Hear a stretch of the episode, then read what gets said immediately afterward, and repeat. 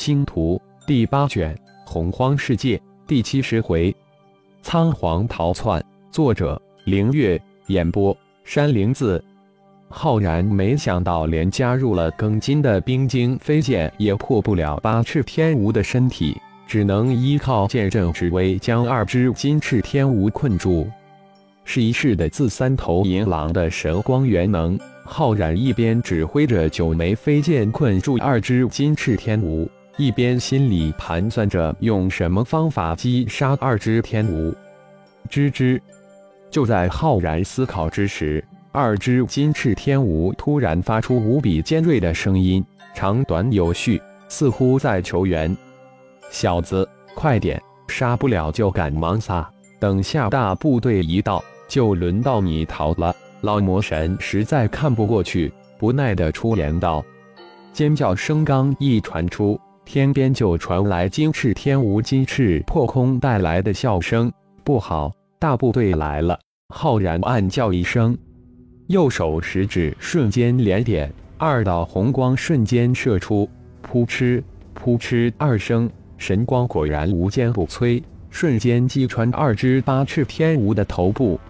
浩然左手一挥，九枚冰晶飞剑相继射入掌心，消失不见。右手一挥，将将二只八翅天蜈收入妖灵空间，从射出神光击杀二只八翅天蜈。收剑，收取天蜈只是几息时间，但那巨大的金翅破空之声就展现在浩然的眼前。黑压压的一群金翅天蜈追着一头金灵天蓬向自己这边压来，浩然这才吁了一口气，难怪来得如此之快。二只天蜈一叫，大军就至。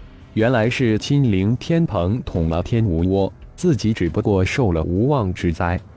收了金翅天蜈后，浩然想也不想，瞬移了出去，瞬间就消失在金翅天蜈大军的眼前。几千公里之外的一座巨峰之上，浩然自杀般的撞了进去，瞬间就消失在山壁之上。这一行动几乎将老魔神吓了一大跳。这小子难道是逃晕了头，竟然撞到山峰之上？但浩然瞬间遁入山体之中，才让老魔神吁了一口气。小子的神通不少。老魔神刚想到这儿，面前的窗口突然消失。再一次陷入沉静之中，小子又来这一招！老魔神气的大吼。浩然浑身早出白色的太阳真火，只是几息之间就融出一个大洞，这才将二只八翅天蜈的尸体拿出来，伸出双掌，将金翅天蜈的剧毒炼去，心念一动，将一千八百只噬金虫招了出来。刚才击杀的十只四翅天蜈已经被他们啃食一空，只剩下十枚天天蜈的内核太乙戊土真经。指使一千八百只噬金虫啃食这长达四米多的巨型天蜈，浩然这才拿出十枚太乙戊土真经，感受着这十枚太乙戊土真经内的棒薄灵气。没想到自己才到洪荒世界，就被金翅天蜈吓得仓皇逃窜。希望龙飞、布尔斯、天啸等人不要自己这么悲。遇到这强大的一霸，意识探出石壁，注视着远方的动静。不一会儿，那头也被大队金翅天蜈逃得入了无门的金灵天蓬呼啸而过，紧跟其后的金翅天蜈大队如同成群的轰炸机一样紧追不舍。浩然收回意识，吁了一口气。八翅天蜈连加入庚金的飞剑也无法破开其防御，那么十翅、十二翅、十四翅就更不用谈了。不知神光射线能否击杀十翅、十二翅金翅天蜈？想了一下，浩然遁出山脉，将超脑一号膛射入高空。在洪荒世界，自己的意识受到压制，只能监视二百公里左右的范围。而超脑在高空能监视千公里范围，定好的监视器，浩然这才又遁入山洞。就这么一会儿，噬金虫已经将二只八翅天蜈啃食一空，地下只留下二个大一号的太乙戊土真经，这是浩然吩咐其留下的东西。啃食了十二只金翅天蜈的噬金虫传来阵阵的兴奋之意，透出融合到噬金虫身上的那丝灵魂。浩然感觉噬金虫似乎强大了不少。一千八百只噬金虫的再一次炼化，又耗去浩然一千八百滴精血。每炼化一次，浩然融合进虫身上的灵魂就壮大一点，也与噬金虫的灵魂融合度又增进了一些。只有将浩然分裂的那一丝灵魂完全融合同化了噬金虫的灵魂后，第一阶段的炼虫才算真正的成功。炼虫是一种非常艰难、艰辛、需要无上毅力的事情。种子灵魂无比脆弱，只能一点一滴的慢慢同化融合，否则将功亏一篑。特别是炼制虫人，需要将虫子慢慢用自己的精血。灵魂促使其进化成灵虫，这样才能如化身一样，如手臂一样指挥。浩然用炼神塔炼化的虫尊也没有炼制成功虫人，虫人的炼制之术也是在漫长的岁月中创造出来的，他还未来得及去实施实现自己的伟大想法，就被炼化了。